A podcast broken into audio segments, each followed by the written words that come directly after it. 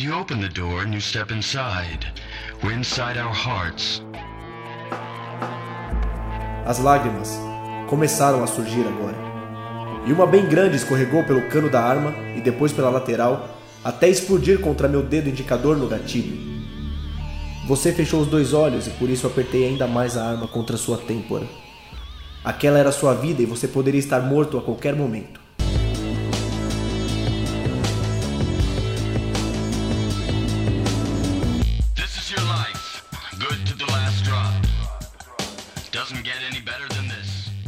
Esta noite eu estacionei o carro. Fiquei na esquina esperando que você terminasse o turno. Quando já estava esperando pelo ônibus, fui até lá e te cumprimentei. Você não disse nada. Provavelmente imaginou que eu queria seu dinheiro, seu salário mínimo, os 14 reais que tinha na carteira. Não, não era uma questão de dinheiro. Nem tudo é dinheiro.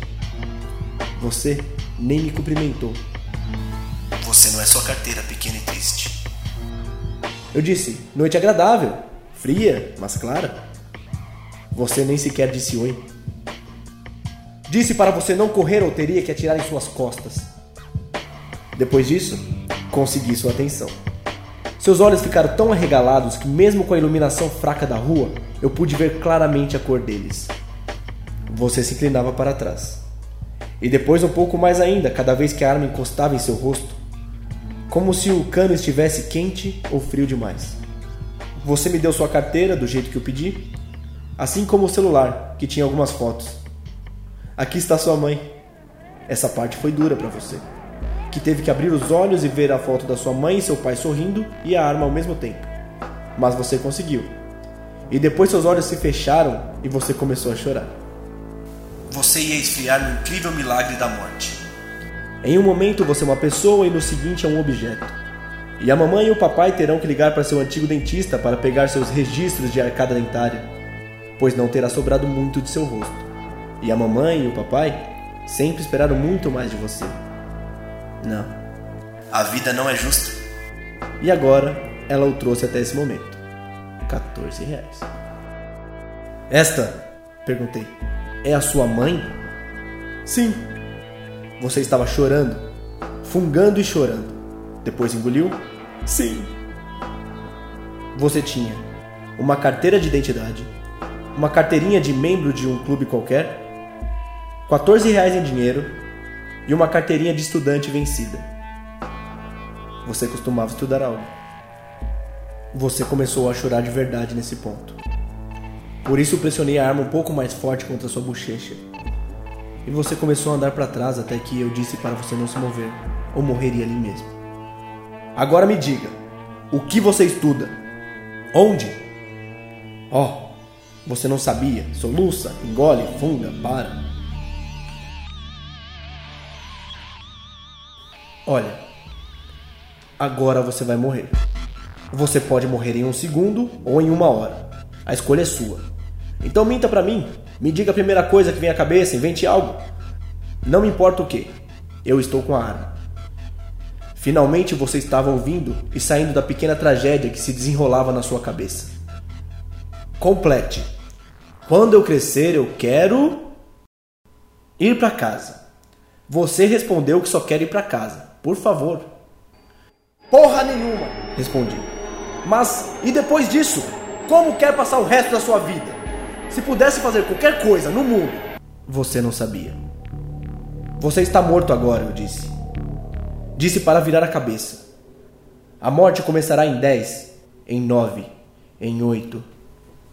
E finalmente, você me disse o que quer ser. Me revelou seu sonho. Viu só? Não foi tão difícil. Mas você precisa estudar muito para isso. Isso significa bastante tempo e investimento? Você disse. Ora, você poderia estar ralando muito ou poderia estar morto. Você escolhe. Coloquei a carteira de volta no seu bolso. Então é isso mesmo que você quer. Tirei o bocal da arma salgada de uma bochecha e pressionei contra outra. É. Está bem, falei. E então pressionei a ponta molhada do cano na ponta de seu queixo. Depois na ponta de seu nariz. E em todos os lugares que eu pressionei o bocal da arma, ficou uma marca arredondada e molhada de suas lágrimas. Então, disse: Volte para a aula. Se acordar amanhã de manhã, dê um jeito de voltar a estudar. Pressionei a extremidade molhada da arma em cada uma de suas bochechas, depois no queixo e então na testa, e a mantive lá. Você também pode morrer agora, falei. Sei quem você é, sei onde mora, ficarei de olho em você.